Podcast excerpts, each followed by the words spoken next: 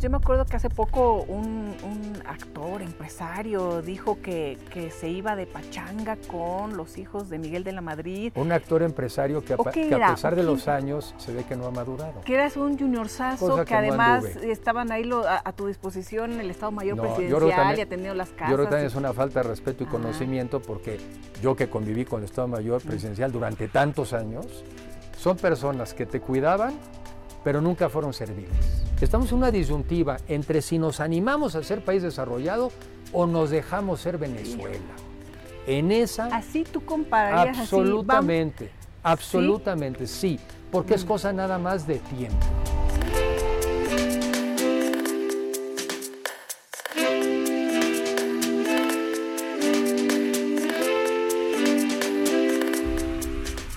Estamos con una persona que, pues desde chiquito, yo creo que respiró política, pero no sé si quiso ser político desde pequeñito. Enrique de la Madrid, Cordero, gracias por estar con nosotros. A gracias, al contrario, gracias a ti, Elisa, por la oportunidad y muchas gracias por esta entrevista. Qué gusto. Y bueno, pues empezar por eso. ¿Desde chiquito respiraste la política? El arte, cómo, cómo, fue, cómo fue tu niñez. ¿Ya, ¿Ya te encaminabas a ser político o para nada? Bueno, yo creo que sí te influye dónde naces, ¿no? Este, en el caso mío, eh, mi papá fue una persona que se dedicó desde muy, muy joven al servicio público, ¿no? Sí. Él es de Colima, se viene a México después de una tragedia familiar donde le matan a su papá él tenía dos años, eh, el papá era abogado. Sí. Entra una persona a la oficina del papá, se hacen de palabras, saca la pistola y lo mata. No.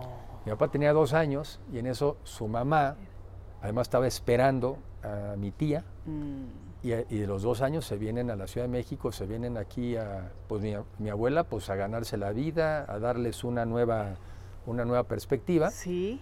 Eh, mi papá Oye, ¿y con, recursos tu abuela o, sí, no? algo sí, porque vendieron, vendieron las propiedades que tenían donde vivían en, yo diría que era una familia de clase media en Colima, vendió las propiedades, se vino a México, en alguna época pusieron incluso una casa de visitas para estudiantes, ¿no? Entonces la gente que venía de provincia se quedaban ahí, mi abuela los atendía, les servía de comer, ¿no? Este, ah. O sea, tuvo que ganarse la vida. Y a partir de trabajo, de esfuerzo y de, también de parientes que tenía aquí, pues la fueron asesorando, le fueron ayudando de cómo ir invirtiendo sus recursos y sacar a la familia adelante. Eh, ella. Pues ella. Ella. Ella. Con sus dos chiquitos. Con sus dos chiquitos. Y yo creo que eso también hizo que mi papá, pues desde muy joven, se fuera siendo también una persona pues, como muy formal, muy responsable, ¿no? Este, me salto años, él se hace abogado, trabaja, eh, estudia Derecho en la antigua Escuela Nacional de Jurisprudencia y desde entonces, un, paso muy breve este, en algún despacho privado, por cierto, también muy breve en Bancomex, del cual ah, después, ¿sí? yo también, o sea, coincidencia, bueno, después, yo fui director de Bancomex, y después ya entra al Banco de México, este, y entonces yo sí lo recuerdo, pues como una persona toda la vida trabajando, toda la vida trabajando. ¿Y como banquero? Básicamente, no, no, no, como abogado, porque él estudió Derecho, sí. él estudió Derecho, entonces siempre primero como con el enfoque jurídico. Eh, cuando yo ya había nacido, somos cinco hermanos, cuando yo ya había nacido, este, o sea, cuando ya habíamos nacido tres, se va él a estudiar su maestría a los Estados Unidos. ¿Y se van todos? Y, se va solo. Él. Porque pues no, ah. no había como para que nos fuéramos todos, mm. ¿no? Este, Porque además se llevan poquito, como dos años. Sí, sí, los tres mayores nos llevamos cada un año y medio. ¿no? Año y medio, sí. Margarita, Miguel, Enrique, Federico ya con Federico cuatro años yo. Ah, ok. Y ya con Gerardo ocho años El yo. Pilón. Pues bueno, yo creo no que sé si fue. yo creo que sí. No sé si fue no pilón, Gerardo. Pero sí, pues ya, ocho años de diferencia. Y los tres mayores más cercanos, ¿no? Ajá. Entonces él ya se fue a estudiar su maestría de un año. No dominaba el inglés en ese entonces. Mi mamá a veces pues, lo habrá ido a visitar un par de veces, unos ocho meses que estuvo fuera.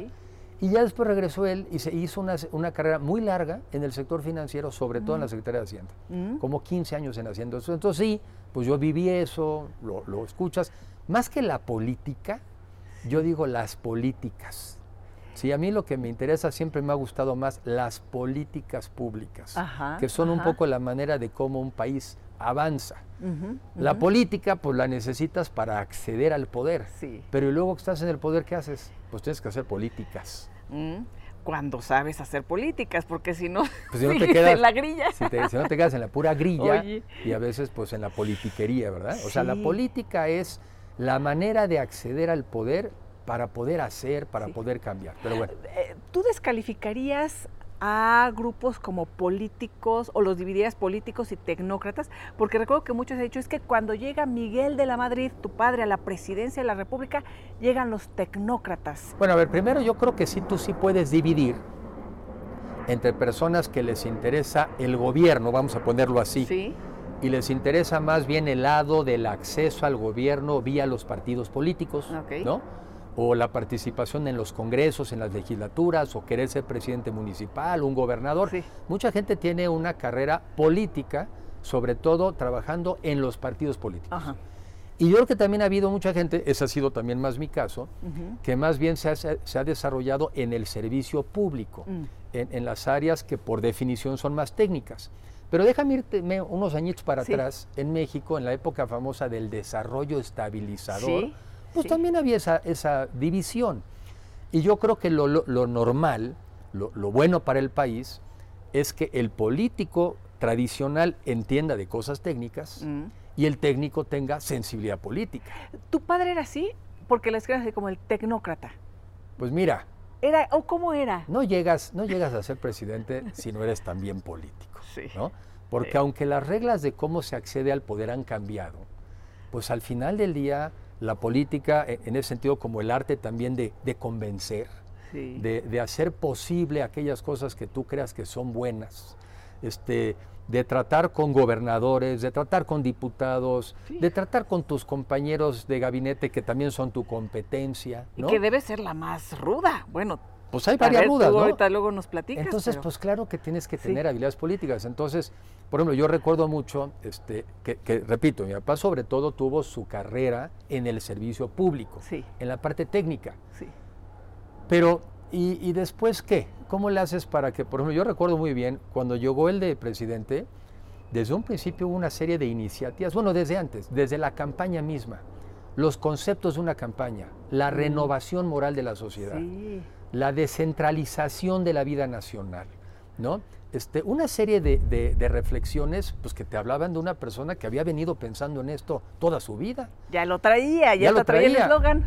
Y que en, el, que en ese caso, en el México de ese entonces, que era un México más discreto, donde no podías tener tampoco una participación ah. porque era un régimen, ¿no? Sí, no asomabas la cabeza y... Bueno, pero pues eso no se lo inventó, son cosas que venía él construyendo. Él fue también también viene un poco del mundo académico. Diez años fue maestro de Derecho Constitucional en la UNAM. Ah. O sea, era una persona con una enorme formación jurídica. Mm. Pero después, con los años, yo creo que también se dio cuenta de que necesitaba formación financiera. En parte eso fue mm. hacer su maestría cuando estuvo en ah. Estados Unidos. ¿Qué fue en dónde? Fue, en, la Universidad de Harvard. En Harvard, ajá. Este, y fue lo que llamaban el Mason Program, un año. Sí. Eh, y después ya su carrera, pues sí fue sobre todo Banco de México, pero sobre todo Hacienda. Ahora, Hacienda era, porque pues ya no es.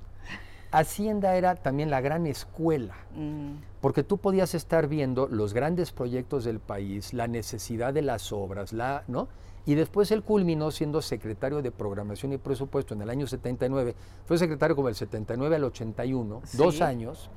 Y pues eso te daba el pretexto y el acceso pues a los gobernadores, al país, a viajar, a conocerlo. Entonces, regreso al comentario. Si hay gente que crece más en el mundo político partidista, hay gente, pero esta división de tecnócratas y políticos, pues yo creo que no es correcto. Rudos y técnicos.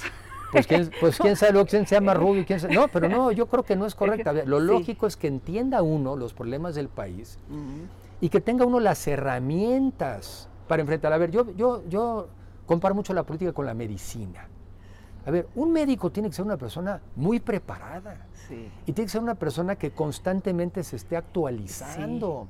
Porque, y con habilidades también muy particulares, ¿no? Y con habilidades de convencer. Sí, todo. Porque si tú eres un, acá una persona que tienes tus ideas, pero no sabes venderlas, no sabes convencer a los demás, pues te quedarás con eso. Entonces, yo sí creo francamente que hoy en día en la política y en el acceso al gobierno, pues necesitas gente preparada. Ni modo que no. Ni modo que no. Cuando hablamos de, de, toda esta etapa, bueno, ahorita reflexionamos sobre el momento, pero me quiero eh, regresar un poco porque fue una sorpresa el que tu papá fuera el candidato. Cuando los famosos tapados y el destape y no sé qué, había ahí un candidato muy fuerte y como que se iban alineando. ¿En casa fue una sorpresa? O sea, ¿se, comentaba algo o era también muy discreto tu padre? ¿Cómo lo viviste? No, tú sabías, en ese entonces, en el México de ese entonces, el presidente de la República era a su vez pues, el jefe del partido, ¿no? Era, era un régimen pues muy centralista, al cual algunos, por cierto, quieren volver, ¿no? O sea, le tienen como cariñito. sí, sí, sí. Le tienen como que ganitas, ¿no? Se quedaron con las ganitas de ese entonces. Sí. Estamos regresando así como... A los, pero que como 70... Sí, 70 o 30, ahorita te platico, pero igual al revés, ¿quién dice a los 30? ok, ok. Pero, no, no, en, la casa sabíamos, pues era secretario de Programación y Presupuesto, sabíamos que estaba dentro de las opciones, y tan sabíamos que yo me acuerdo que eh, yo acabé la prepa en ese entonces, me había ido de viaje, eh, existía la posibilidad de que hubiera yo podido quedar, como algún amigo se quedó un año fuera estudiando, y yo en mi reflexión decía no, porque aquí va a haber dos escenarios.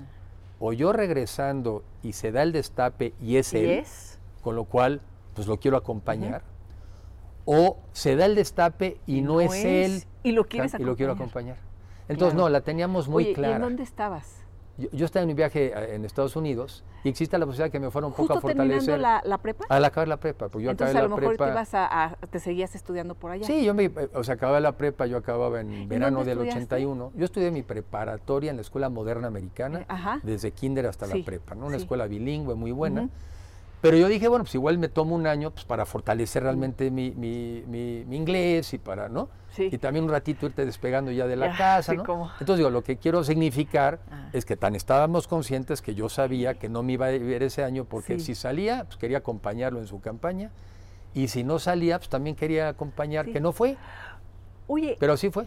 Sí fue y, y antes de que fuera, ¿tú eras el más cercano? A tu padre? Porque, o sea, seguiste mucho sus pasos. Eh, abogado, te fuiste también a estudiar eh, a Harvard después, ¿verdad? Sí. Eh, también con esta visión política, pero también con las finanzas, con... O sea, cuando me describes a tu padre, estoy pensando en tu carrera también. Bueno, a ver, sin duda en mí ha tenido una influencia muy fuerte ¿Eras el consentido? No, no, no. A ver, somos, eh, somos cinco. Yo Margarita la única mujer. Margarita la única mujer. Entonces ya de entrada, pues la consentida, ¿no? De entrada. o no, o no sé. No, yo creo que sí, hiciera. Ok. Después Miguel, pues el primer hombre se llama Miguel como mi papá, ¿no? Sí, sí, que... Este, Yo, no, yo creo que, a ver, a mí me pasa lo que le pasa a muchas familias, nomás que en el caso nuestro lo destacan más. ¿Cuántos hijos de dentistas son dentistas? ¿Cuántos hijos de ingenieros son ingenieros? ¿Cuántos hijos de médico son, son médicos? Ah, pero si un hijo de un político le gusta la política, es ah, excepcional. Pues no. Oye, pero, pero de tus hermanos y tu hermana no se dedican a la política. No, no. A ver, yo, a, muchos les ha interesado la política como tema conversar. Sí. Pero ya digamos como dedicarte profesionalmente a eso.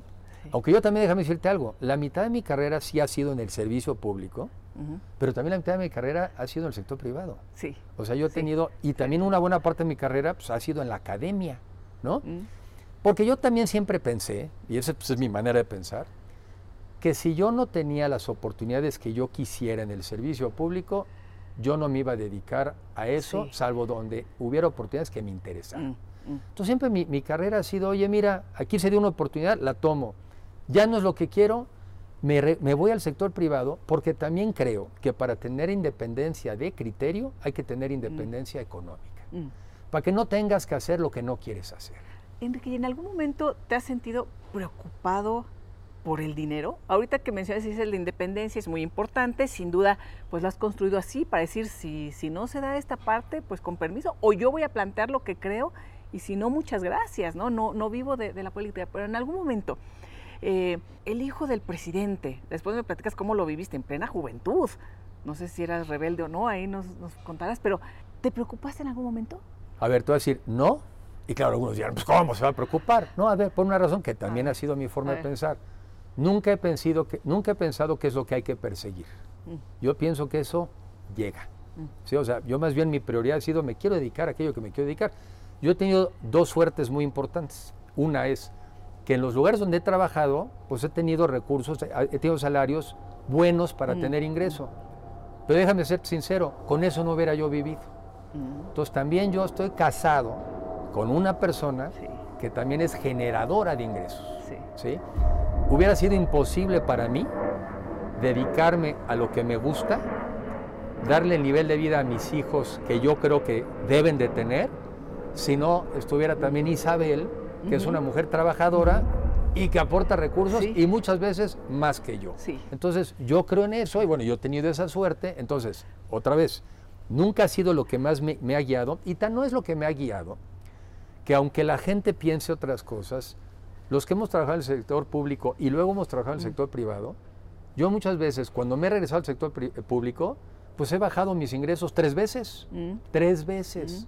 Mm. ¿Pero por qué? Porque eso no es lo que me guía, ¿no? Eso no es lo que me manda. Y respeto a los que hacen actividades que ganan mucho y que quizá no siempre son tan divertidas como las que yo estoy.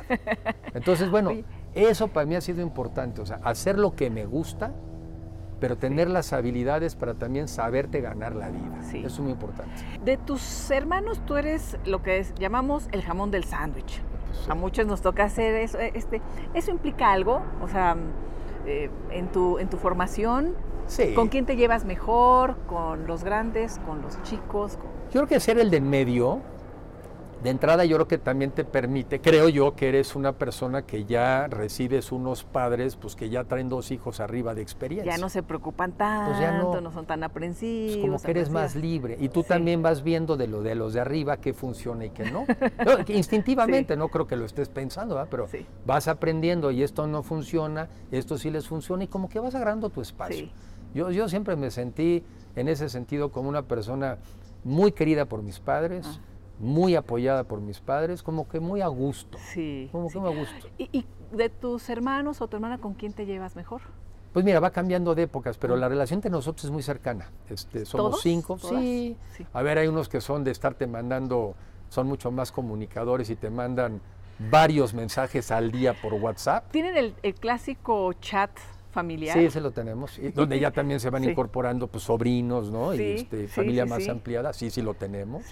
Constantemente estamos mandando fotografías, esto, mensajes, todo. Y luego tienes la individual, ¿no? y, también tratar de tener una comunicación, pues, de, cómo vas, cómo vamos, ¿no? A ver, los tiempos de hoy te ganan, ¿no? Te ganan muchas veces. Este, pues, yo tengo mi familia, tengo mi trabajo, tengo mis actividades, pero pues tratas de estar también en contacto porque pues también la familia es para eso, ¿no? Nos pusieron en una familia y creo que tenemos todos que ayudarnos. Ayudarnos en el buen sentido de la palabra. Apoyarnos, estar, eh, son una familia muy unida y, extensa, ¿no? Eh, no sé si también con tus primos, tus primas, porque platicabas de cómo tu abuela llega después de enviudar de esa manera tan trágica con tu padre, con tu tía, y conozco también a hijos de tu tía, claro. ¿no? Este, buenos amigos, periodistas. Rafael de la Madrid. Rafael de la Madrid. Que son, que son personas muy trabajadores, muy esforzados, muy talentosos. Querido Ricardo, por supuesto, entre ellos, ¿no?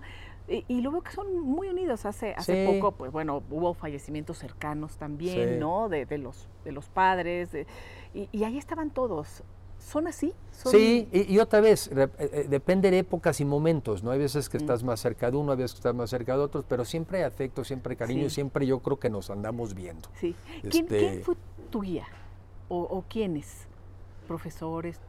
Pues a ver, yo, yo, yo, yo, en mi padre he encontrado un ejemplo muy importante en algo que, destaco. Yo en él vi que se puede ser un funcionario honesto y capaz. Mm. Por eso creo que se puede. Porque si lo vieras por otras evidencias, dirías, no se puede. ¿Sí? ¿Cómo quiénes? pues muchos, ¿no? O sea, yo creo que no les falta a muchos mexicanos razón para pensar mm. que no se puede, mm. ¿no?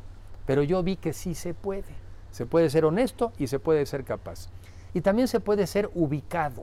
Mm. Se puede ser ubicado en la posición más importante del país y se puede ser aterrizado. y se puede ser sencillo. No se subió en un ladrillo tu padre, así de decir, presidente. No, nada, la verdad es que fue, eh, eh, la verdad es que en ese sentido, pues para nosotros fue una gran lección, porque mis papás, los dos, pues eran gente muy sencillas, muy aterrizadas. Pero mi papá un poco adusto también, pues, su vida ya te platiqué el origen, ¿verdad? Este, Qué duro. El origen que quizá no todo el mundo sabe. Entonces, luego es fácil andar juzgando a alguien de que uno hubiera sido un poco más este, entusiasta. Pues sí, mano, nomás que te mataron el padre a los dos años, ¿no? Y tuviste que salir adelante. Dentro de todo eso era además alegre, le gustaba la bohemia, le gustaba la música, bailaban mis papás. Ah, sí, bailaban, eran bailadores. siempre los festejos de sus aniversarios de bodas, invitaban a sus amigos, iban cambiando los amigos también, ¿verdad? Sí. O iban sumando amigos. Entonces, para mí ese es un ejemplo. Tu madre era una persona también muy, muy seria, ¿o no? Bueno, o en público, porque me acuerdo que después de eh, pues las esposas de presidentes que les precedieron, pues fue como una imagen ah, como, como más suave, digamos, ¿no? Porque, bueno, la, esposa de José López Portillo pues, se visibilizaba, ¿no? incluso la, esposa de Echeverría, ¿no? Hace, hace poco que, se cumplieron los 100 años del expresidente, ¿no? Se hablaba de cómo vestía siempre así muy... Sí, una mujer como con mucha personalidad, mucha personalidad. Y tu mamá era una mujer muy discreta, por lo menos así en lo público. ¿Cómo era en lo, en lo privado? En lo... Sí, a ver, primero yo creo que primero era una persona eh, eh, quizá también más introvertida. Ah, sí. Sí, más introvertida. Eh, y también hay que ubicarnos en que cuando tú te casas a tus 22, 20, años, muy jovencita, con un muchacho de 24, tú no sabes que él va a ser presidente. Tú quizá en tu cabeza estás pensando en que, bueno, vas a ser madre de familia y entonces, pues también ir transformando tu vida, tu personalidad para ir creciendo y en ese momento convertirse también en una primera dama, pues no es un ejercicio fácil. Y sin embargo, ella le entró muy bien. Le entró, se preparó, tomaba sus clases de oratoria, tomó muy en serio ser la presidenta del DIF, ¿no? Eh, tomó en serio los, los temas que en ese momento le correspondían y también creo que tomaba en serio tomar su papel de ser la representante, ¿por qué no decirlo?, de las mexicanas. Sí. En el exterior, ¿no? Cuando menos cuando salía. Entonces, una mujer en ese sentido, sí elegante, pero al mismo tiempo sencilla. Fíjate que a mí me, tocó en alguna ocasión en Xochicalco. Eh, llegamos ahí este, cuando eh, eh, un 21 de marzo y este, un evento ahí muy bonito, iba a Colosio. Mm. Iba chiquita con mi papá y fue, eh, tu mamá llegó, reaccionó de una manera muy cariñosa, la verdad, ¿no? Y, lo digo así, este, digo, se estelaba mucho así el aplauso y todo, pero me, llamó mucho la atención ese reconocimiento así, general, ¿eh? porque estaba así abierto al público. Ese yo lo vivo mucho, porque cuando salgo de viaje, cuando ah. estoy en pláticas, en visitas, a mí me es muy común que me digan, aquí estuvieron sus papás, ah. aquí estuvo su mamá, y, le tenemos mucho aprecio. es algo que yo recojo mucho. Este, Lo recojo de la gente que los conocieron y de repente recibo tuitazos de gente que nunca los han visto en su vida. Oye, Pero los que los conocieron sí. Entonces yo sé cuáles son sinceros. Y lo que nos enseñaron siempre, siempre es, esto se acaba. ¿eh? Ah. Entonces hay que prepararse para cuando se acabe. Para estar y para no estar. Sí, pues porque sí, y a Dios gracias, a Dios gracias nos dieron esa formación porque porque así es la vida, ¿no? La vida es como una montaña rusa, como un carrusel. A veces estás arriba y a veces estás abajo y eso no debe de dejar de hacerte ser quien eres. Oye, ¿y a tu padre le da tiempo de, convivir mucho con ustedes o era más este tu madre? No, mucho, mucho, mucho. ¿También? o sea, él iba, venía, o sea, llegaba a comer. Mucho, mucho, porque pues ahora sí que como ya no tenía jefe, ¿no? Sí, este, cuando ya era jefe, qué padre. Ya era jefe. Entonces él tenía la disciplina de por lo menos un par de ah. veces comer en la casa ah. y prácticamente todas las noches llegar a cenar a la casa, quizás salvo una o dos, una vez, ocasión, ¿no? Cenas oficiales o alguna cosa así. Entonces en ese sentido yo creo que fueron los años incluso donde yo más conviví con él, irónicamente, ah, porque yo estaba estudiando en la universidad, llegaba a nueve, nueve y media, y después de que terminaba la telecomedia de ese entonces, y quizá el noticiero que era de ley, pues ya te ponías a platicar. Entonces para mí fueron años de una intensísima convivencia con mi papá. ¿Cómo eras? ¿También ubicado o eras así mm, acelerado? O, tus hermanos, yo me acuerdo que hace poco un, actor, empresario, dijo que, se iba de pachanga con los hijos de Miguel de la Madrid. Un actor empresario que a, pesar de los años se ve que no ha madurado. ¿No? Porque yo entendería que como lo yo entendería que un muchachito de 14 años te deslumbre el poder y todas estas cosas, ¿no? Pero bueno, primero ese muchachito no tenía que ver conmigo. No, tenía que ver conmigo porque la edad es muy diferente. Ah. Muy diferente. ¿Él habla de quién? ¿De tu hermano? Pues no quiero decir de quién habla, pero él habla, él habla de cosas que además no pasaron. Imagínate que mi papá se iba los miércoles a Cuautla. No, no, mi papá trabajaba hasta el sábado. Y sí teníamos una casa en Cuautla, que era una casa de fin de semana, pues donde trataba de ir mi papá con la mayor frecuencia posible. Entonces, son de estas cosas que confunden entre ficción y realidad y lamentablemente hacen daño porque no se dan cuenta que con, sus comentarios pues sí mandan la, imagen de que, por ejemplo, en el caso mío, pudiera yo haber andado en la frívola. Que eras un junior sazo, que, además estaban ahí a, tu disposición el Estado Mayor Presidencial y atendiendo las casas. Yo creo que también es una falta de respeto y conocimiento porque yo que conviví con el Estado Mayor mm. Presidencial durante tantos años, son personas que te cuidaban, pero nunca fueron serviles. Mm. Nunca. Entonces, por lo menos la experiencia que yo tengo es de gente que te cuidaba, ¿verdad? Y entonces, pues sí, lamento esos comentarios para llamar la atención, pero bueno, pues, ¿qué le vamos a hacer? Y siempre hay como el amigo que de pronto aparece, ¿no? ¿No, te pasó a ti en particular de que tu papá presidente, entonces ya, uy, somos super cuates? Sí, hay los amigos de los hijos del presidente. Ah. ¿No? Como hay también la anécdota de alguien que creo que sale de Palacio y este, y, de repente, oiga, ya no lo he visto por mi casa, ya no me manda usted regalos cuando era secretario. No, al secretario le sigo mandando regalos. Usted ya dejó de ser. Exacto. Pero es curioso que haya gente que se ostente de que sea tan convenenciera y quiera de hacer eso una cualidad. Para mí no es una cualidad. Oye, ¿y a ti en algún momento te pasó que de pronto estabas como en el, en el poder, digamos, por tu padre, y después ya no en el poder o en el poder por tus eh, ocupaciones como funcionario público y de pronto dejas una Secretaría de Estado y también el trato es diferente o, o, sea, ¿lo has sentido o resentido en algún momento? Decir, uy, el bajón de ya, nadie me habla, todos me hablaban para felicitar el día de mi cumpleaños y de pronto nadie, esta Navidad, ni, un feliz, feliz Navidad, feliz Año Nuevo. Sí, y por eso es bueno aprenderlo joven, ah. ¿no? Porque sí, sí hay otra vez de esta gente que, les, no sé, les ve mucha pasión al poder, les gusta, ¿no? Entonces les acerca, no sé qué les da. Seguramente tratar de cubrir insatisfacciones personales, ¿no? Pero entonces sí, pasa de eso. Pero yo creo que también uno va aprendiendo, oye, ya me pasó, ya me pasó que se me acercó gente que realmente no venía por mí. Y entonces yo creo que después haces dos cosas. Aprendes, a, aprendes a saber que hay gente que se te acerca no por ti, y no lo tomas personal, pero también tiendes a cuidar más la gente que tú quieres y mm. aprecias. Y no hay sentimientos, no debe haber pues sentimientos emocionales. Entonces, oye, pues vienen épocas donde se te acercan más, pues se hace esto como el mar, ¿no? Como la marea, ¿no? Se acerca, se aleja y no pasa nada. Y no pasa nada. Y, uno sigue así, pues ¿no? Estable como la arena. Exacto, la arena no se va, tú te quedas firme. firme. pero lo aprendes, sí, sí, pasa, y, y, te llevas decepciones, sí pasa, pero pues una vez que lo aprendes, lo aprendes. ¿Y cómo fue vivir en Los Pinos? Pues muy bonito. ¿En dónde vivías? A ver, hay que... O sea, vivían todos en, eh, eh, la casa central, tenían sus sí, hay Que, hay que recordarte a los mexicanos que también hubo gente que antes vivía en palacios y en castillos, porque había... Antes era el castillo de Chapultepec. Era el castillo de Chapultepec. Hoy es el Palacio pues, Nacional. hay gente que... Pues, que los palacios o los castillos Lo de los palacios es lo suyo, ¿no? Entonces, este, el castillo de Chapultepec, creo que, no sé si fue el presidente, caray, no sé si era Calles o alguien, pero ya con el presidente Lázaro Cárdenas, mm.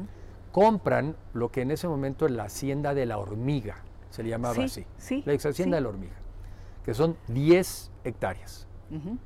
Y primero hay una casa ahí adentro que hoy se llama la Lázaro Cárdenas, donde entiendo que vivió el presidente Lázaro Cárdenas. Sí, sí, sí. Y después en la época del presidente Miguel Alemán hicieron una casa más grande, la residencia Miguel Alemán, en el mismo eh, lugar de los predios. Sí.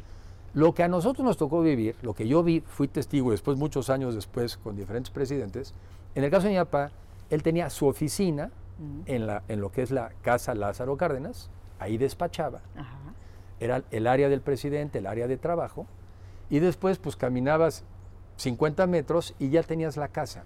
Y era donde nosotros vivíamos como familia, yo diría que con, privacidad. Entonces mi papá hacía, de aquí para acá son oficinas y aquí atiendo y aquí es la casa. Una casa donde otra vez, como lo que te he dicho, pues sabes que es, fíjate, es la casa, era la casa de las familias del presidente. Nada más. Ni nada más, ni nada menos. Como en muchos países las hay porque además le garantizan la seguridad, del presidente. A ver, que a mí me cuenten misa. Yo he ido, yo he ido al Zócalo últimamente. Está bardeado. A mí que me cuenten misa de que no los están cuidando. Está bardeado. Afectando negocios. Y el afectando centro que tráfico. Hay mucha pues hombre, ¿no? Entonces, los pinos y estas casas oficiales tienen el beneficio pues de que ya no estás molestando a los vecinos. Incluso se ha ido haciendo la costumbre de que muchos eventos a los que el presidente antes salía a la calle, a eventos, porque antes salían eventos, ¿no? Este, pues se hacían en los pinos. Nada. Ah. Si lo ves desde el punto de finanzas, yo que he sido financiero, costo hundido, eso el pueblo mexicano ya lo había pagado. ¿no? Entonces, bueno, yo pienso que, que, no es una mala práctica que los gobiernos tengan instalaciones mm. donde vive la familia eh, y también hay trabajada. Y yo lo viví eso todavía hasta la administración pasada con el presidente Peña, pues, donde yo ya como funcionario acudía a reuniones de trabajo, acudía a eventos, y bueno, pues yo creo que era muy práctico. Mm. Si fueras presidente, si llegaras a ser presidente, ¿volverías a vivir en Los Pinos? Yo creo que sí. Y también lo que habría que hacer, que muchos presidentes lo hicieron y por qué no, también abre ciertos días donde se visita la residencia social de Los Pinos, que no es de la familia del presidente, es del país y se la presta a la familia del presidente. Y a mí me tocó durante mucho, incluso en la época de mi papá, ver chavitos, ¿verdad?, que traen de las escuelas para que conozcan, para que viajen, para que vean. Pues son cosas de los mexicanos. Sí, también hay que abrirlas. Como se visita la Casa Blanca. La Casa Blanca tú puedes visitar en ciertos días, ves ciertas, eh, digamos, eh, salones, y nomás lo que no entras es a ver la recámara de Obama, ¿verdad? Exacto, este, exacto. O de Biden hoy en día. Pero sí visita, está mm. bien, una combinación, es de los mexicanos. Esto de que les quieren hacer creer que se los devolvieron, siempre fue de los mexicanos. Siempre fue. Siempre ha sido de los mm, mexicanos. Mm. Palacio también es de los mexicanos. En fin, estas cosas son del país, son de todos. Hoy en día, en estas reflexiones que, has hecho, ¿con quién te quedas como un muy buen amigo? Tienes así a, a tu grupo cercano, pero ¿quién es así como alguien que, estimas para siempre? A ver, yo tengo buenos amigos, muy buenos amigos. Tengo muy buenos amigos de la preparatoria, este, de, mi escuela de la moderna americana. ¿Siempre fuiste así muy amiguero? A ver, soy amiguero, este, soy amiguero. ¿Sociable? Soy amiguero, soy sociable, pero no soy tampoco, no soy en el amiguero. el alma de la fiesta. No, no, no, no, porque, pues porque también a Dios gracias tengo una familia este, numerosa, tengo cuatro hijos, que también se van convirtiendo en tus amigos. Este, tus hermanos son Entonces tengo amigos que he ido sumando. A ver, tengo amigos de la preparatoria, tengo amigos de la universidad, tengo amigos que vas sumando en el ejercicio profesional. yo creo en sumar. Yo creo en sumar amigos. Y no soy de el amigo. No, no, no, no. O sea, soy de amigos. Y, además por temporadas, digo, algunos los ves más, otros menos, pues bueno, ¿verdad? Y tengo amigos de la preparatoria que son compañeros, también de personas que han ido destacando también en otras áreas y te los vuelves a encontrar. Pero, a ver, yo creo en la amistad. La amistad es una bendición. Y la, y la amistad es la oportunidad también de, desconectarte en el mundo en el que estás, de recordar cosas, de echar broma, de echar relajo, de pasarla bien, porque a la vida también vienes a pasarla bien, ¿no? Y de enriquecerte y de oír otras experiencias. La amistad es un tema que hay que cultivar, la amistad es algo maravilloso y es algo muy rico que hay que trabajar. ¿Y el matrimonio? También, también, la verdad es que sí, porque el matrimonio también se vuelve, también se vuelve una amistad, ¿no? Y también se vuelve un reto común, creo yo, de tratar de generar mexicanos de bien. Porque mira, La mayoría de las personas no vamos a hacer la gran transformación del mundo, pero quizá lo que sí podemos hacer es dejar buenos mexicanos y buenos ciudadanos. Y esa es una tarea constante que nunca se acaba. ¿Cómo, ¿Cómo, se conocieron? Nos conocimos en un curso de verano en Estados Unidos. Yo creo que los dos ya andábamos pensando en la posibilidad de irnos a hacer una maestría. Y fue en ese curso de verano que uno iba a estudiar, pues donde nos conocimos. Entonces fue muy productivo ese curso de verano. Porque además de que me ayudó, a ella sobre todo creo que le ayudó a terminar materias para su carrera. Yo ya había acabado, entonces lo mío más bien era como ir a ver el lugar donde yo quería estudiar. Y ahí nos conocimos. Ahí también conocí a algunos amigos que son muy amigos el día de hoy. Entonces, mm. pues así es la vida. en común. pues hoy, son amigos en común o eran amigos de ella en su momento, algunos míos. Y ahí también se generó esta amistad. Entonces así nos conocimos en un curso de verano en Estados Unidos estudiando. Y entre los dos, veo que los dos, por supuesto, han estudiado, los dos han trabajado, los dos han, han participado y han crecido así. ¿Y los dos le han entrado a los cuidados? al tema del hogar? A ver, en una primera etapa, pues sí me tocaban los pañalitos, sí. Bueno, primero entré a todos los partos de mis hijos, ¿no? A todos los nacimientos, lo cual yo creo que ha sido una de las experiencias más maravillosas. Cuatro, ¿verdad? Cuatro. Entonces, pues desde el primero hasta la última, ¿no? Este, y sí, yo sí he tratado, he tratado de ser un padre que desde ese momento pues le entra, ¿no? Mm. Digo, desde la cambiadita, este, a la despertada en la mañana, ¿no? Eh, pero después también reconozco que va pasando el tiempo y, mucho de eso va, recayendo también, en, en, este caso, en Isabel, quien siempre ha estado pendiente pues de las escuelas. A mí no me dieron a escoger, por ejemplo, yo este, cuando estuvieron entre que si la moderna americana, que no fue opción, y el Liceo Franco-Mexicano, que es donde ella había estudiado, pues ganó el Liceo Franco-Mexicano, ¿no? Que por cierto es muy buena escuela. Entonces, pues sí, nos tratamos de ayudar, de complementar. También hay épocas en la vida donde te le puedes acercar, un padre se le puede acercar más a un hijo que otro. Sí, es cierto. Y entonces pues también vas combinando, ¿no? Ahí se van apoyando. Te vas apoyando. Y, de tus hijos, al, ser eh, padre, sin duda es una satisfacción, es una revolución en la vida, pero también son momentos de angustia porque sí, a los hijos se les ama como a nadie y los sufres como a nadie porque preocupan muchísimo. Pues yo te diré que sí te preocupan, pero me, ha ido muy bien. O sea, me ha ido muy bien porque son, todos son chavos buenos, todos son, chavos trabajadores, este, estudiosos, aterrizados, porque también te imaginarás pues que con lo que nosotros hemos aprendido, también siempre les estás diciendo, vámonos bajito, ¿no? Vámonos tranquilos. Son chavos que también saben que tienen una responsabilidad, porque tener en la vida oportunidades implica una responsabilidad. Y en este mundo del Internet y de las redes sociales, pues también nosotros siempre hacemos énfasis bajito, porque así mm. aprendimos nosotros. Sí. A nosotros nos enseñaron sencillito. Despacio. Bájale, bájale, sencillito. en este mundo donde además vive, hoy en día los chavos viven ¿no? De la ostentación, de enseñar, de enseñar lo que no eres. también es, esa parte es De un reconocimiento de gente que ni existes, que ni, que ni conoces, ¿no? Entonces sí, es una etapa complicada, pero yo te diría que en nuestro caso, muchísimas más las satisfacciones mm. que las preocupaciones. Mm, digo, preocupación siempre hay, pero... ¿Cuál ha sido para ti el momento de los momentos más eh, difíciles, más duros, pues mira, los ha habido varios. Cuando yo me fui a estudiar mi maestría a Estados Unidos y que yo había sido muy buen estudiante en la UNAM y, me había ido muy bien, llegar allá, a una universidad donde compites con lo mejor del mundo, fue un enfrentamiento, porque entonces dices, dices, ahora sí vamos a ver de qué estás hecho. ¿Y llegaste a reprobar algo o no? No reprobé, pero alguna que otra no me gustó lo que saqué. Y entonces. ¿Tú eras de dieces? ¿Nueves y dieces? Yo, yo hasta mi tercer año de secundaria era normalito. Y de repente no sé qué me pasó, que le agarré bien al método de estudio, me gustó más. Y yo no sé si la palabra es que me volví matado, pero me volví muy disciplinado y me volví bueno para estudiar, porque mm. me gusta estudiar. Mm. En la UNAM me fue muy bien, con muy buenos maestros, y también me fue muy bien. Pero entonces te digo, llegas a, Harvard, que fui a estudiar a Harvard, donde llega, pues como muchas de estas universidades, de lo mejor del mundo y dices, ay, sí, ahora sí, vamos a ver qué estás hecho.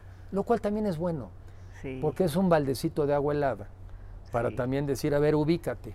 Entonces, mi primer semestre me costó trabajo. Mm. Mi primer semestre donde además yo sabía de personas que han ido a estudiar y que algunos se han suicidado por la presión, ¿no?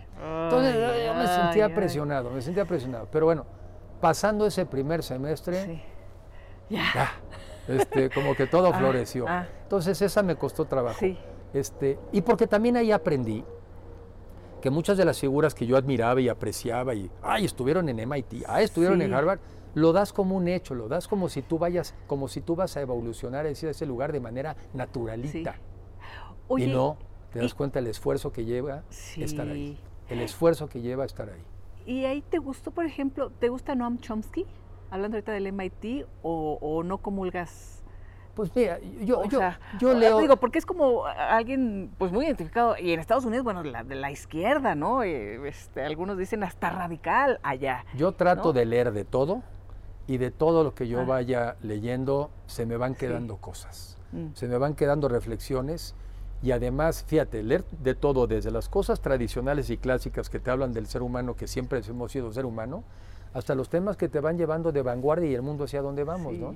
Entonces, yo creo que lo que a mí sí se me quedó, y qué bueno, es un hábito de estudio. Mm. Porque, lo que te decía yo un poco como en el tema de los médicos, un médico no es médico porque hizo una carrera brillante. El buen médico es aquel que se sigue actualizando todos los días. Y tú no vas a un médico, pero que interrumpa, tú no vas a un médico porque e, es leal ese médico. Oye, salva vidas. No, pero es bien leal. Es el amigo de la familia. Y va a todos los sepelios de todos los pacientes que no logra salvar. no, pues no. Tú vas a un médico porque es experto, porque se actualiza y porque hace las cosas bien.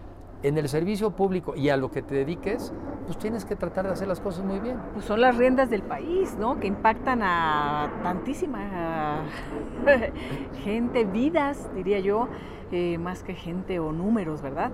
Y eh, hablabas también que ese fue un momento difícil. ¿Algún otro, por ejemplo, pues, la muerte de tu padre. Él eh, ya era, era un hombre mayor, ¿no? ¿no? No, fue una tragedia, por supuesto, como la que él tuvo que vivir desde muy pequeñito, pero pues siempre las pérdidas son duras, ¿no? A ver, las pérdidas son duras y en mi caso, en mi caso también creo que lo que a mí me tocó vivir no fue una muerte repentina, sino fue una muerte en donde mi papá se fue enfermando en el tiempo. Sí. Y, y, tuvo que ver, creo yo, que una que fue muy fumador, fue muy fumador. Este, y también una vida pues de muchas tensiones y muchas preocupaciones que le fue mermando la salud. Entonces, en mi caso, a mí la parte que me costó más trabajo es ir viendo a mi papá perderlo paulatinamente. Mm. O sea, no fue una pérdida inmediata. Fue una pérdida donde al haber yo tenido esa experiencia de haber vivido tantos años donde teníamos una conversación tan intensa, tan cercana, y de repente, pues no sé si te ha tocado, pero ir viendo que tus padres se te van yendo, es muy triste y nos cuesta trabajo entenderlo. Yo me acuerdo que me tuve que echar hasta algunas lecturitas de libros de entender, mm. pues que la senectud en algunos casos es muy dura y que más bien lo que tú tienes que aprender a hacer es a acompañar nada más. Ya, no, ya no vas a tener esos diálogos, ya no vas a tener esas reflexiones, pero quizá ellos lo que necesitan es que los acompañes. Como ellos te acompañaron a ti cuando tú no hablabas con ellos, cuando mm. no interactuabas con ellos, pero ellos te acompañaban a ti. Mm. Es lo que aprendí, pero me gustó trabajo. Sí. ¿Él en algún momento perdió la conciencia de quiénes eran? No. ¿Sus hijos? ¿No? No, eh, eso no. eso no. Pero sí vas viendo una persona que se va alejando, ¿no? La gente mm. cuando está, cuando la edad no, no, no llega bien, ya están en su mundo. Ya están seguramente en reflexiones, ¿no? De lo que pasó y de lo que viene tú ya no estás tan ahí, ¿no? Y esa, esa ausencia cuesta trabajo. En esas eh, reflexiones de lo que pasó, de lo que viene, ¿has estado últimamente? ¿Tú? Sí, yo estoy en muchas reflexiones porque yo ya afortunadamente he tenido la, la, edad, pero también ya la experiencia. ¿Vas a cumplir en octubre. Yo cumplí 59, 59 yo cumplí 60. Claro que los 60 son los nuevos 40. ¿eh? Sí, claro, ya, decretémoslo de una vez. De una vez lo decretamos y ya quedamos que la juventud es una enfermedad que se quita con el tiempo. Exacto. Entonces, este, a ver, por, edad, por experiencia, yo lo que veo es que este país puede ser mucho mejor de lo que es, mm. mucho mejor. Y platicaba yo en la mañana en una reunión con, con, unos, eh, con una fundación española y les decía yo, porque lo siento, le dije, México está en la disyuntiva entre hacer un esfuerzo y parecerse más a un país europeo ¿no? Como una España. Los que hemos tenido oportunidad de vivir, de ir a España, dices, ¿qué cosa? ¿No? Un país desarrollado, un país de clases medias, un país urbano. La clase media, es, es, esa parte que, que, nos ha faltado para extender la clase media, porque vivimos, lo que ha pasado es que pues la desigualdad está, pero además la pobreza crece.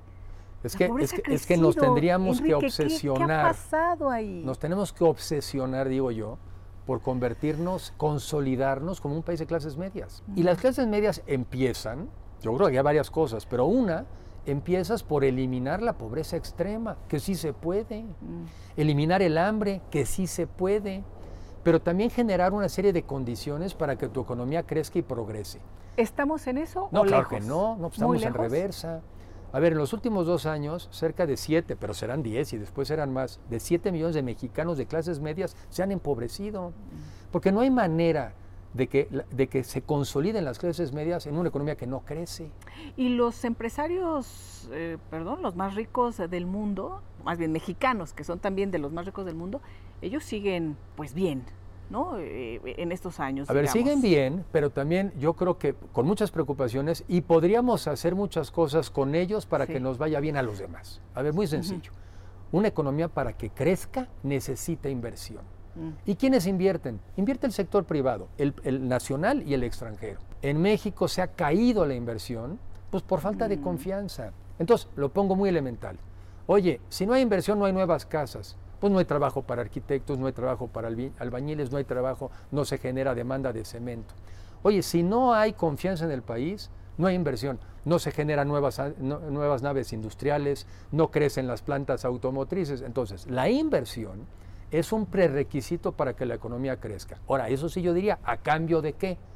México sí necesita muchos mejores empleos y mucho mm. mejor pagados. Mm porque también nos volvimos una sociedad en ese sentido, a mi juicio, muy cínica, ¿no? Muy de, uno siente que tienen derecho a todo y otros ahí van, y no, no van, ¿no? No, no, no, y el poder adquisitivo se perdió y nos volvimos en el, eh, creo que el peor país en América Latina en relación a, sueldos y demás. Entonces, o sea, hay unas estadísticas ahí del terror para mí. Sí hay que reconocer, porque hay que reconocer que no todas las cosas que hicimos las hicimos bien. Está bien, no por eso hay que hacerlas ahora peor, porque la suma de errores no hace un acierto.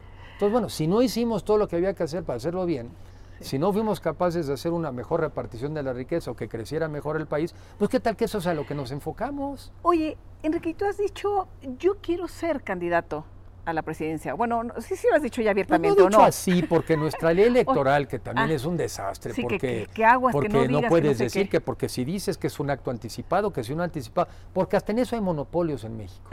Hasta en la parte política hay monopolios. Los partidos que están hoy como que no quieren que haya otros, ¿no? Y otra vez se vuelve el cinismo, se vuelve la simulación, se vuelve, ¿no?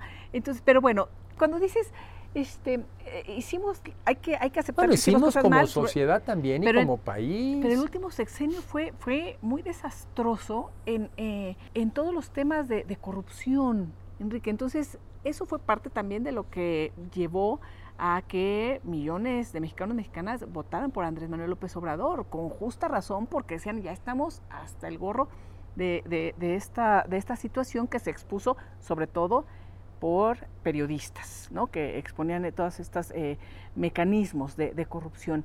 ¿Qué hacer con lo que pasó, con la imagen que se tiene también, con los hechos y con tu partido, que además, pues ahora ya muchos están integrando al gobierno de Andrés Manuel. Al Servicio Exterior Mexicano, ¿verdad? Que ya lo usamos para eso, ¿no? ¿Qué Para cooptar políticos. A ver, varias reflexiones. Primero, yo creo, esa es mi visión, que el país en los últimos 30, 40 años es un mejor país que el de hace 40 años. Objetivamente como país hemos mejorado, todos. Lo que sí es que hay unos que han mejorado mucho más. Entonces nos ha generado una desigualdad que es injusta, incorrecta y que se puede cambiar. Eso es una. Entonces, como país sí hemos avanzado. Oye, ¿cómo no hemos avanzado? También lo que pasa es que el avance ha sido desigual. Los estados del centro al norte del país son unos y los del centro al sur del país son otros. Tienes estados como Aguascalientes y Querétaro que durante los últimos 25 años crecieron, 5% anual. El 75% de la población de esos estados es clase media. En cambio, tienes Oaxaca y Chiapas, donde los últimos 25, 30 o 40 años han crecido cinco veces menos. 75 de la población es pobre. Entonces, no es que no sepamos qué funciona y qué no. Lo que no hemos sido capaces es de generalizar las capacidades y habilidades de los mexicanos. Entonces, eso nos pasó en parte. Y claro, casos groseros y grotescos de corrupción que se pudieron evitar, mm. ¿no? Mm. Se debieron evitar. Mm.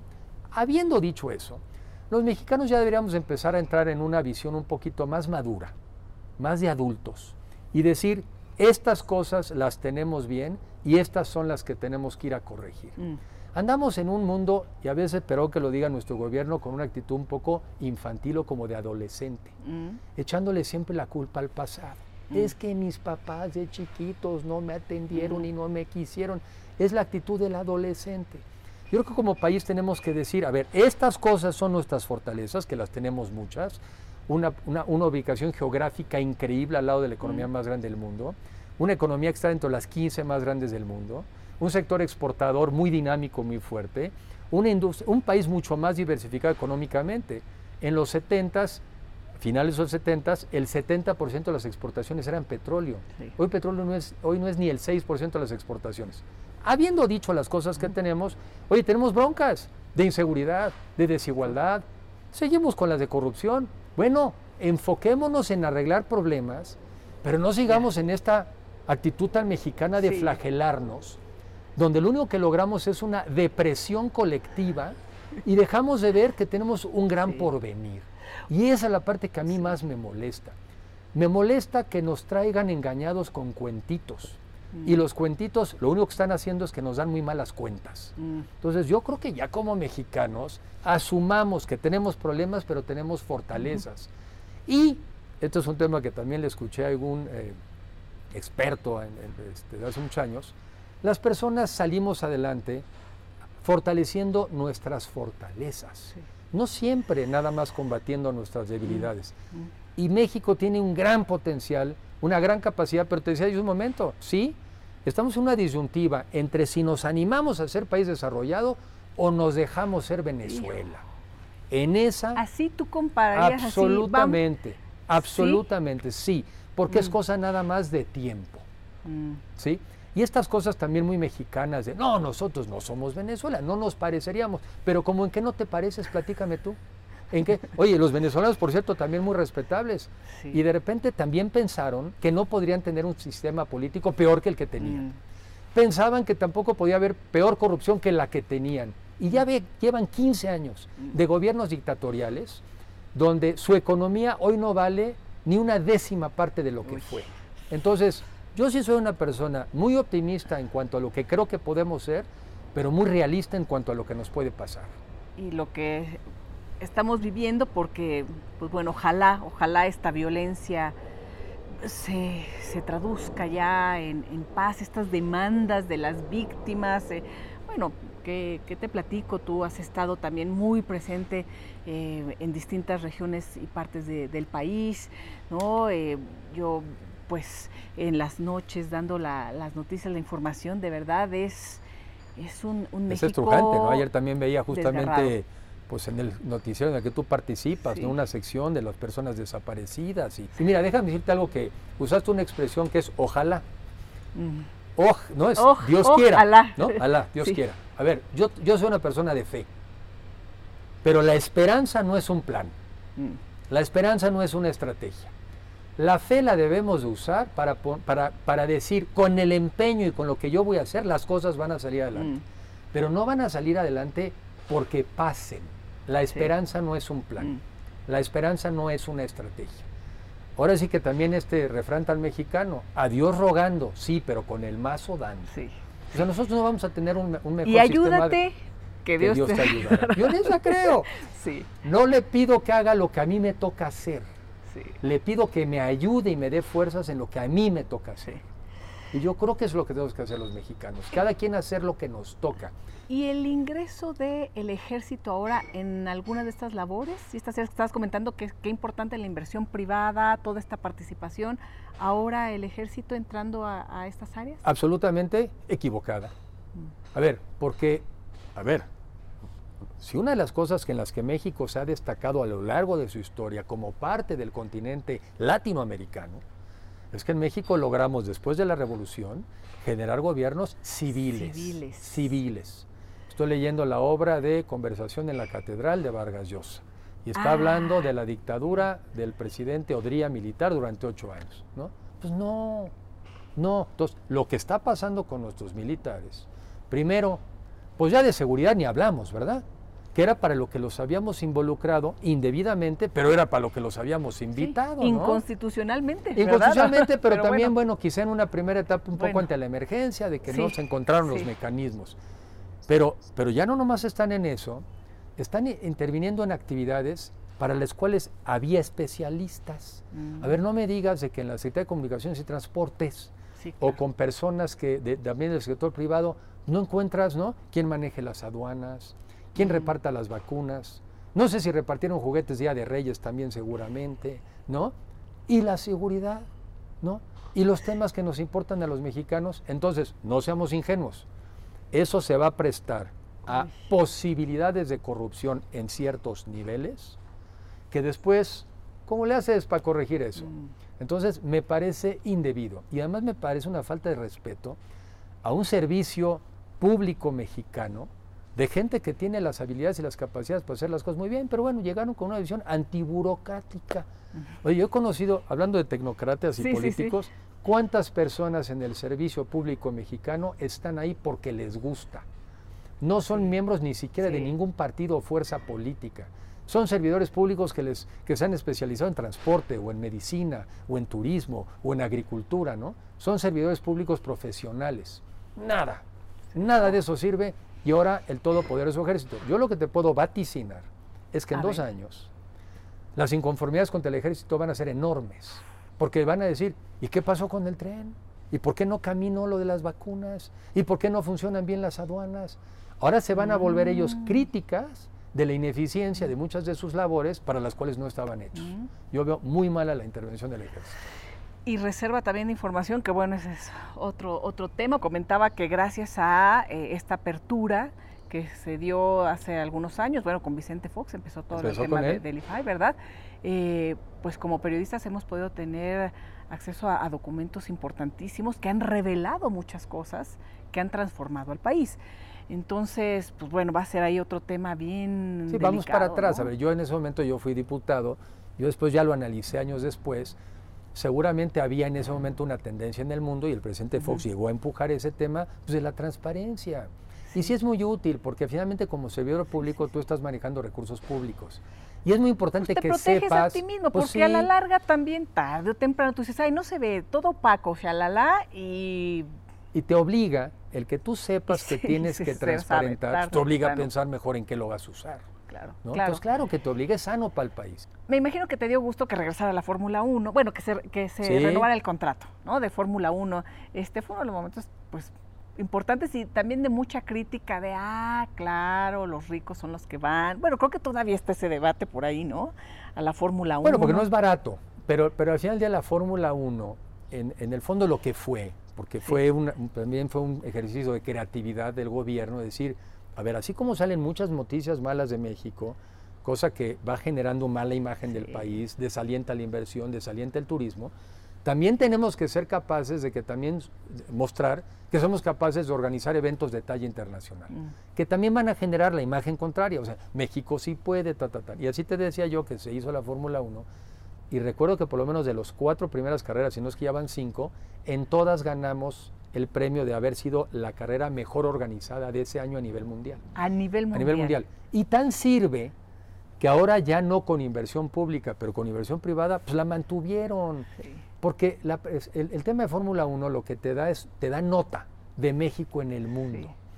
Te trae gente de viajeros, te los trae. Esos fines de semana los hoteles de la Ciudad de México se llenan. Te trae derrama económica.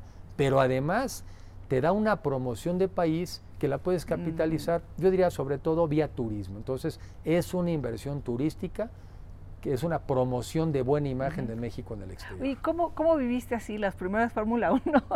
Yo me acuerdo, ¿sabes? Cuando, no sé si fue la, la, segunda, me imagino que Verstappen todavía era, acababa de cumplir 18, ¿eh? eh no sé si era, tenía 17 o justo acaba de cumplir 18. Y yo dije, hay que, creo que hasta lo tuiteé, hay que poner aquí, ojo, ojo. a Verstappen o sea, que tú sí le sabes eso. a mí me encanta. Yo te confieso que yo no, o sea, yo no, no, no, soy una, no era, no era un seguidor de la Fórmula 1, no soy un gran conocedor, pero lo que sí te fijabas, en eso sí me fijaba yo, en que si ya habíamos hecho esas inversiones, a promoverlas, a que se ah. sepan, a explicarlas, a explicar el retorno de la inversión para los mexicanos. Oye, sí, sí nos costaba tantos millones de dólares al año, pero el retorno en promoción y en imágenes de tantas veces más. Esa era mi tarea como secretario de Turismo, explicar las bondades de ese tipo de inversiones. Ya cuando estaba en el evento, pues disfrutarlo. Te confieso, no soy un conocedor de la Fórmula 1. ¿Y todavía no? Pues ¿Todavía sigo no sin serlo, oh. sigo sin serlo, pero bueno, lo aprecio ahora que también te metes luego estos documentales que hacen de lo que implica el esfuerzo, la tecnología. Oye, y también el, eh, la, competencia entre los no, es, es brutal, y en esta última, que, que, fue tan debatida, ¿no? Y la otra cosa, la capacidad de, organización de los mexicanos para llevar un evento así. Ah. y otra vez, coordinación, gobierno, este sector privado, en la que yo creo. No creo en los pleitos, eso no nos da. Bueno, a alguien le da. Pero nosotros, a los mexicanos nos, no nos da. Aprendamos a conciliar. Y bueno, tienes ejemplos exitosos de cuando nos ponemos de acuerdo, de cuando hacemos las cosas bien. En esos momentos somos ejemplares. Sí.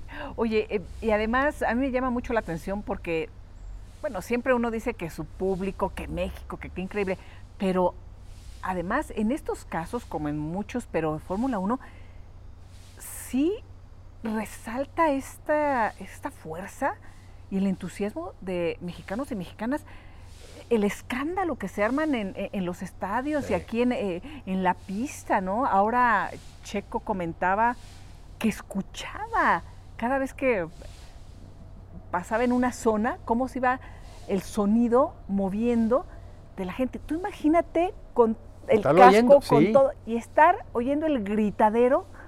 No, somos un gran público. Además hay que recordar que muchos de los artistas más famosos a nivel internacional, muchos aquí han surgido, muchos aquí han crecido, muchos actores latinoamericanos, muchos artistas y, y cantantes, en fin, pasan por México antes de proyectarse a nivel internacional. es un gran público, este es un gran país y donde nos gusta también, nos gusta la fiesta, pero nos gusta también la buena fiesta. ¿Y a ti te gusta la fiesta? A mí me gusta la fiesta, la buena fiesta. La buena fiesta. Sí, o sea, sí, me gustan y me gustan estos, me gustan, que esa era de las cosas muy bonitas del turismo, es del turismo, ah. esos momentos donde los mexicanos encontramos motivos para sentirnos orgullosos, ¿no? Para sentirnos orgullosos de lo que hacemos, de cómo somos, de nuestros gustos, de, nuestra, de nuestro gusto por la música, por la comida, por nuestro país. Estos son momentos muy especiales, muy alegres. Me encantó, por ejemplo, el desfile de Día de Muertos. Ah. Pues que nos inventamos. Sí, sí, sí. Que nos inventamos conjuntamente con el gobierno de la ciudad en ese entonces. Y son momentos de creatividad, de unión. Esa es una buena fiesta. De ver que los mexicanos no salimos a la calle, no importa niveles sociales, te pones el disfraz y a disfrutar. Eso me gusta, momentos de hermandad, de cercanía. ¿Y te gusta bailar? Comentabas que eh, tu madre, tu padre bailaban. Sí, sí me gusta, a ver, sí, sí, sí me gusta, sí, este, todavía de mis eh, cosas, de cosas a hacer es tomar unas buenas ah, clases de baile. Porque dices que te gusta además seguir aprendiendo, por supuesto actualizando en lo que sabes, pero también aprendiendo otras cosas. Sí, sí, sí, o la vida no es nada más trabajo. Sí. ¿Vas a tomar clases de baile? vienen mis clases de baile, serán el siguiente. ¿Y de qué? ¿De qué? Pues me la voy a dejar en baile ahorita, porque, y la otra también me gusta correr, me gusta hacer ejercicio. También me anoté recientemente para un, eh, medio maratón ah, que ya he corrido antes. ¿Lo, vas a hacer ahora? Lo vamos a hacer. ¿Y de música? ¿Qué te gusta escuchar? Y de música variadita, porque me gusta desde cuando si estoy trabajando le pongo la música clásica o de repente pones música más moderna. Pues por mis hijos me, también me actualizo con otra. La música me parece también una maravilla y me gusta la música mexicana que es maravillosa. Entonces, sí, sí, o sea, a ver, la vida tiene que ser variadita. ¿Series? Sí, sí veo muchas. Sí, veo muchas, sí veo muchas. Es que no, digo, sí, caray, porque... Veo muchas y también luego me gusta volver a las películas. Ah, ¿Y este, te gusta el cine? Y me, me gusta el cine, me, parece una, una, un gran arte, ¿no?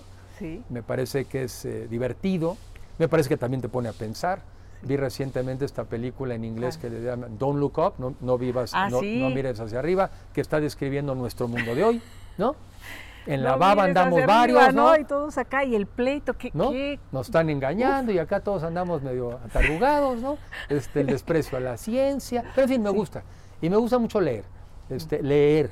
Este, leer. no este, leer. No leer. leer. leer y leer. Este, porque también creo que en la lectura, además que te distrae, la que es, digamos, eh, de, diversión, las novelas me gustan mucho, la otra también lo que acabas haciendo es que acabas recogiendo la experiencia de muchísimos años de una persona en un libro. ¿Y cantar? Me gustaría, yo creo que ahí no soy tan afinado, todavía le haría el intento, pero, este, siempre más chavo sí me gustaba, pensaba que tenía mejor voz y mis amigos yo creo que me hacían creer que la tenía. Eran buenos amigos. Los amigos de el funcionario del hijo del presidente no, los, de, de, verdad, y ahí es donde me di cuenta que mejor le paraba. Porque los demás igual iban a decirme que cantaba muy bien. No, pero sí, la cantada la balada me gustan, me gustan. Enrique, muchísimas gracias por esta, esta charla. Ojalá no sea la, última, que podamos seguir platicando.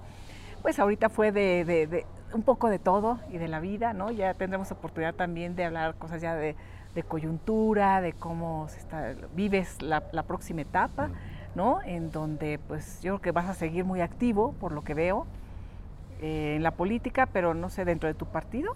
Pues hay que, mira, primero hay que estar activos. A ver, yo creo en ese tema, yo creo en una, a ver, yo creo que México está dividido.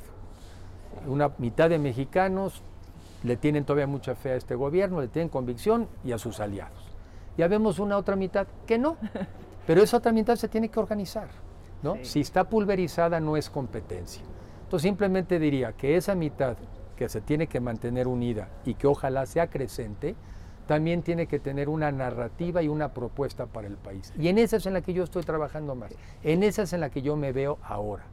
Necesitamos una narrativa alterna mm. de un mejor México, no uno de revancha, no uno de confrontación, sino de conciliación, no uno de reversa, sino de progreso y de prosperidad. Y un país mucho más igual, sí se puede. Y ojalá que no tengamos que los mexicanos aprender tocando fondo, para ver si después podemos subir. Yo un país como Argentina. Argentina en los 1900 al principio era la quinta economía más grande del mundo. Yo creo que no se han podido levantar después del peronismo, ¿sí? Y eso nos puede pasar. Soy un optimista de que siempre podemos estar mejor, pero soy un realista de que siempre podemos estar peor. Y depende de nosotros. Sí. No es ojalá. eso ya, ojalá. Adiós rogando, pero con el más. Ojalá, pero actuando. Pero actuando, actuando. Gracias, querido Enrique. Gracias a ti, gracias por la oportunidad. gracias por estar con nosotros, porque vamos a seguir conociendo a los hombres y las mujeres que han forjado, que seguirán, seguirán forjando nuestro país, por qué piensan así, por qué, qué es lo que les gusta, ¿verdad? Y creo que es un ejercicio además muy lindo el escuchar, escuchar las distintas voces, en vez de cerrar puertas. Hay que escucharnos, hay que escucharnos. Gracias, Enrique. Gracias, Lisa.